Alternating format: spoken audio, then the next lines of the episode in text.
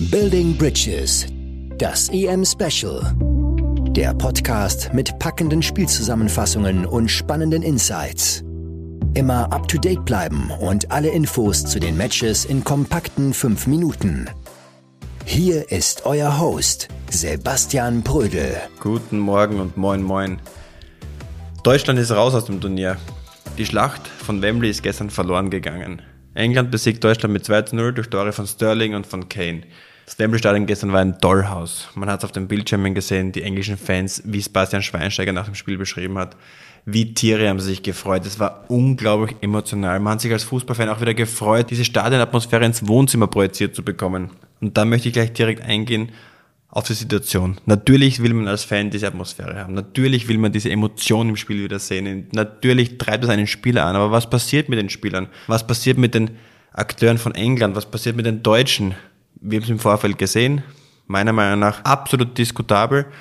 Denn was hat die UEFA oder die englische Politik freigegeben? Es wurden 45.000 Zuschauer erlaubt. Allerdings nur für Leute, die auf der Insel leben. Sprich, deutsche Fans waren 1500 im Stadion und dementsprechend 43.500 Engländer. Warum sage ich das? Naja, die Delta-Variante in Großbritannien ist am Vormarsch. Wenn ich mir anschaue, auf der einen Seite spielt Samstag Österreich gegen Italien vor 16.000 und jetzt darf man vor 45.000, dann ist das ein Politikum, das meiner Meinung nach nicht zu akzeptieren ist. Ich weiß nicht, auf welcher Ebene es entschieden wird, ich weiß auch nicht, auf welcher Ebene das akzeptiert wird. Und warum ich das so anspreche, ist ganz klar, A, Corona natürlich, da gibt man ein Riesenrisiko ein für die Zuschauer. Entweder wurde von der englischen Politik versucht man die Versäumnisse in der Vergangenheit aufzuarbeiten oder sich den Kredit der Zuschauer, der Fußballfans, was ja die breite Masse in England betrifft, wieder zurückzugewinnen. Andererseits riskiert man natürlich weitere Quarantänemaßnahmen und Einschränkungen. Auf der anderen Seite das Sportliche. Was macht es mit einem Spieler? Die Engländer natürlich völlig fasziniert von dieser Menge, völlig elektrisiert von dieser Menge, das Beste zu geben. Es war nicht das beste Spiel, aber die Spieler hat man gemerkt, sie hatten den gleichen Hunger wie die Zuschauer auf der Tribüne.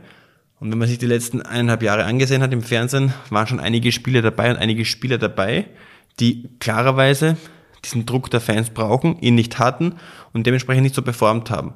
Gestern hatte ich den Eindruck, dass einige Spieler, vor allem der Engländer, auf ein Niveau wieder gekommen sind, das sie sicherlich lange nicht hatten. Die Deutschen auf der anderen Seite, die auch in München ihr Heimturnier im Prinzip hatten mit der Europameisterschaft, durften in München immer 15, 16, 18.000 Fans begrüßen, aber das hat keine Heimspielatmosphäre, es hat keinen Heimvorteil in dem Sinn. Ja, du bist im eigenen Land, aber du hast nicht diesen Vorteil, den du eigentlich dir wünscht.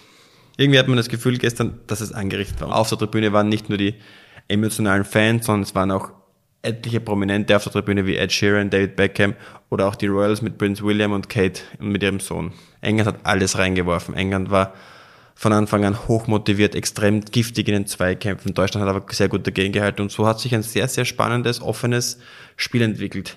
Wobei ich auch sagen muss, es war jetzt kein Leckerbissen, wie es Schweiz gegen Frankreich war oder Kroatien gegen Spanien war. Man hat das Gefühl, wenn zwei Big Player gegeneinander spielen mit Deutschland und England, das ist irgendwie ein vorgezogenes Finale, viel taktisches, keiner will einen Fehler machen, keiner geht in, richtig in die Offensive. Es war wenig Offensivspektakel vorhanden, aber sehr konzentriert, taktisch gute Leistung. Mir haben diese Achtelfinale besser gefallen, wo ein Außenseiter gegen einen Favoriten gespielt hat. Waren bessere Spiele, spannendere Spiele und für mich auch mehr Euro-Feeling vorhanden als gestern. Erste Halbzeit gab es nur ein, zwei Situationen, glaube ich, die man ansprechen kann, mit einer Chance von Sterling, gute Parade von Neuer und einer Chance von Timo Werner, gute Parade von Pickford. Die zweite Halbzeit war dann aber nur aufgrund der Tore spektakulärer. England hat aus sehr wenig sehr viel gemacht. Zwei Situationen haben zu Toren geführt. Eine, die erste, Sterling geht ins Dribbling, passt auf Harry Kane, der lässt wieder zurückklatschen, wieder auf die Seite verlagert, in die Mitte, wo Sterling dann abschließt. Situation eingeleitet, Situation abgeschlossen.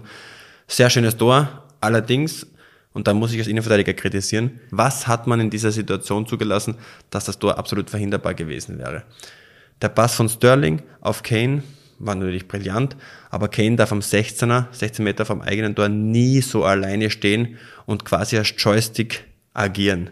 Er hatte jede Zeit der Welt, er hätte sich den Ball vorlegen können, schießen, er hätte sich ihm zur Seite legen können und im Endeffekt hat er das Spiel verlagert.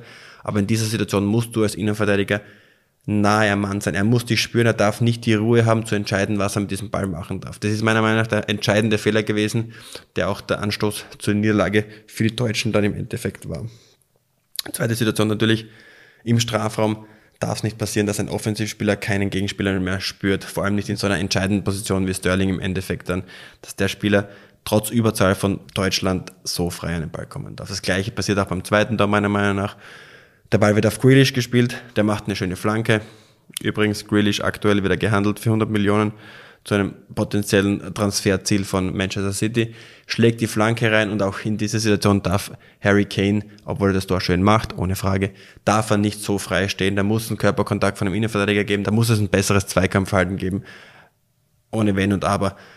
Natürlich kann man sagen, die Deutschen sind mit erhobenen Hauptes ausgeschieden. Natürlich kann man sagen, die Deutschen sind in England ausgeschieden. Bei einem Auswärtsspiel sehr, sehr schwierige Bedingungen. Aber meiner Meinung nach war da mehr drinnen für die Deutschen, denn die Engländer, man hat es gesehen, Sie spielen nicht wie die Engländer sonst spielen. Wenig Spektakel, sehr viel Taktik, ganz wenige Fehler, sehr, sehr fokussiert auf den Defensivverbund. Man hat das Gefühl, sie schauen sich etliche Videos von den Titeln der Italiener an in den letzten, im letzten Jahrhundert, weil sie extrem auf Catenaccio spielen, sehr, sehr wenig Nadelstiche in die Offensive setzen und dementsprechend ihren Stil verändert haben. Die Premier League, wo die meisten Spieler agieren, steht für Spektakel, für Offensivspiel, für Umschaltspiel, für Anlaufverhalten. Das alles sieht man bei den Engländern nicht. Mein Tipp vor der Euro war dennoch England, weil sie meiner Meinung nach auch aufgrund der Regularien Heimvorteil genießen und auch aufgrund dieser ja, eigenartigen Bestimmungen mehr Fans im Stadion haben dürfen als alle anderen, gibt ihnen den Vorteil, auf einer Welle zu schwimmen, auf der sie gerade schwimmen. Ich muss sagen, vom Hocker reißen sie mich nicht die Engländer, aber natürlich, wenn man sieht, was für einen Kader sie besitzen, welche Spieler sie von der Bank bringen können und auch was für eine Einstellung sie an den Tag legen, dann ist es ein gefährlicher Mix, der sicherlich für den Titel sorgen kann. Die Deutschen reisen ab. Man hat es an der Mine von Thomas Müller gesehen, der eine riesen Chance zum Schluss noch liegen gelassen hat zum potenziellen 1 zu 1, der wahrscheinlich, höchstwahrscheinlich in seiner Karriere ohne Euro-Treffer bleibt. Das tut mir persönlich sehr leid für ihn. Ich schätze ihn als Fußballer, aber auch als Gegenspieler und als Mensch sehr, dass er diese dieses Ziel nicht erreicht hat und das jetzt abreißen muss. Aber er ist nicht der Einzige, der wahrscheinlich der Nationalmannschaft AD sagen wird, ist auch Jogi Löw, 15 Jahre und diesen Mann muss man loben, auch wenn er jetzt sehr früh ausscheidet und die letzten zwei Turniere im Prinzip verhaut hat. Jogi Löw, mein größter Respekt, was Sie geleistet haben. Jogi Löw hat den Deutschen eine Weltmeisterschaft gebracht, er hat eine Mannschaft geformt, einen neuen Spielstil geformt, weg vom aggressiven, körperbetonten deutschen Spiel hin zum technisch raffinierten Spiel, Offensivspiel, begeisterten Fußball, eine neue Ära begonnen, eine neue Ära kreiert für die deutsche Nationalmannschaft und für den deutschen Fußball und sicherlich jeden Respekt verdient. Er übergibt das Amt jetzt an Hansi Flick und das ist eine ganz, ganz interessante Personalie, denn wenn man sich anschaut, dass die deutsche Nationalmannschaft 2014 unmittelbar nach dem Champions League Erfolg auch der Bayern mit etlichen Bayern-Spielern die Weltmeistertitel geholt hat, wundert es mich dennoch ein bisschen, dass auch die deutsche Nationalmannschaft bestückt mit etlichen Bayern-Spielern im letzten Jahr die Champions League geholt hat und in der Nationalmannschaft nicht dieses eingespielte Ensemble ist, das sie eigentlich über ein Jahrzehnt jetzt dargestellt haben. Jetzt holen sie diesen Trainer genau, der dieses Kunststück letztes Jahr vollbracht hat und geben ihm das Zepter über, um genau an diesen Erfolg der Kombination Bayern München und deutsche Nationalmannschaft anzuknüpfen. Wir sind gespannt, wie er das und ob er das umsetzen kann im nächsten Turnier. Mir bleibt nichts anderes übrig, als euch einen schönen Tag zu wünschen. Ich hoffe, ihr hört wieder rein. Ich freue mich auf euch. Euer Sebastian. Dieser Podcast wurde produziert von WePoddit.